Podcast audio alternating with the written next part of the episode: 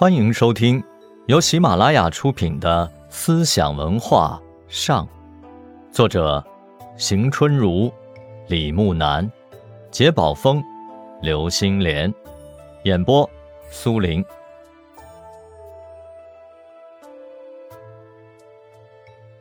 从南宋到明初，程朱理学处于统治地位，心学的影响不大。明成祖朱棣下令编纂《五经大全》《四书大全》《性理大全》，程朱理学被指定为官方哲学。直到明代中叶，心学集大成者王守仁的出现，方使心学势力大增，并一度压倒程朱理学。王守仁生于公元一千四百七十二年，字伯安，浙江余姚人。他因为隐居绍兴的阳明洞，并创办了阳明书院，史称阳明先生。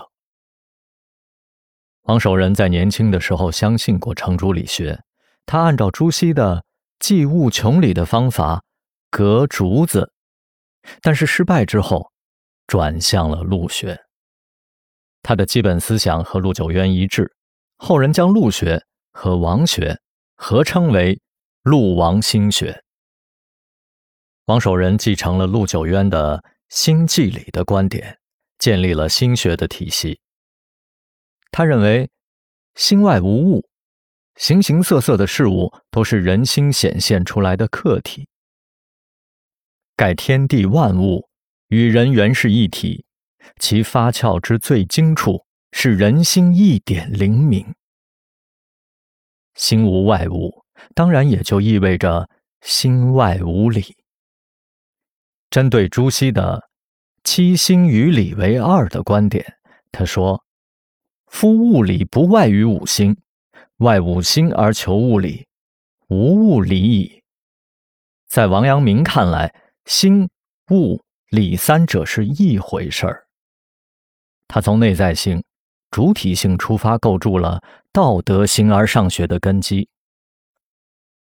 基于心理合一的新本体论，王守仁提出致良知之教和知行合一说。他认为，认识的对象和源泉都来自于心中固有的良知。知是心之本体，心自然会知。见父自然知孝，见兄自然知弟，见孺子入井，自然知恻隐。此便是良知。王阳明所说的良知，是指人的道德意识。他认为，这种道德意识要靠自我发现，不必向外探求。向内用功发现良知的过程，叫做致良知。致良知和穷天理是一致的。五心之良知，即所谓天理也。致五心良知。知天理于事事物物，则事事物物皆得其理矣。知良知既是知，又是行，所以他认为知行合一。知是行的主意，行是知的功夫，知是行之始，行是知之成。只说一个知，以自有行在；只说一个行。以自有知在。王阳明强调知行统一，他重视道德实践，他主张在世上磨练有合理的因素，但也混淆了知行的界限。他把良知看成真理的标准，认为良知便是你自家的准则，便是你的名师。这种不以孔子之是非为是非的思想，比较充分地体现出了。理性主义的精神，他要求摆脱程朱理学教条的束缚，包含着思想解放的因素。但在存天理、灭人欲这一理学的基本观点上，王守仁同程朱倒是一致的。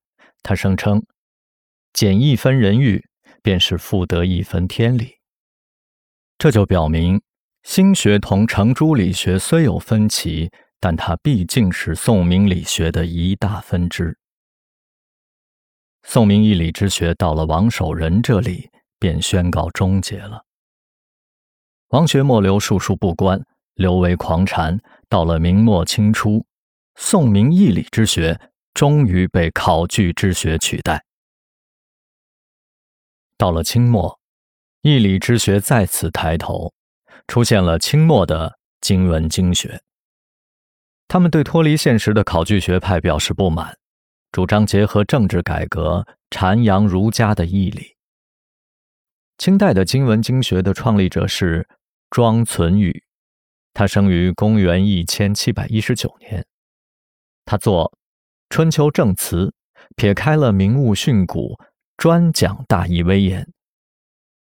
庄存宇的外孙刘逢禄承继了他的家学，著《春秋公羊经》何氏事例。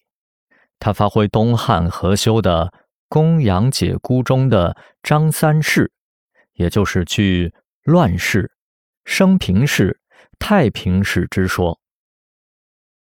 刘逢禄的学生魏源和龚自珍。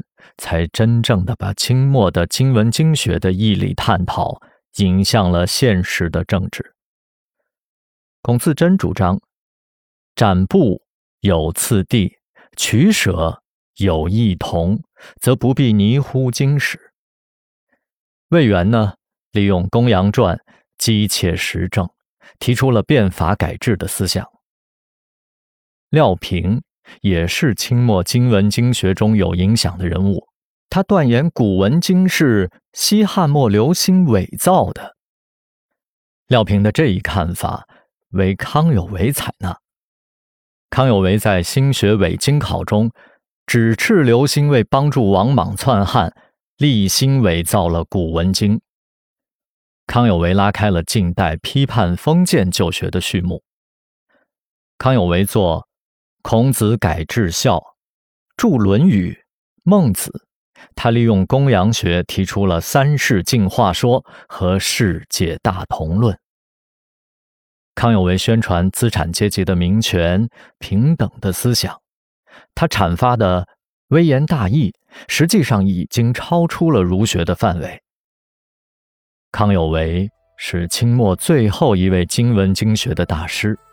也是近代维新派的启蒙思想家，他抨击理学和汉学绞杀理性，呼吁开智，呼吁求仁，在义理之学之中找到了突破儒学藩篱的缺口。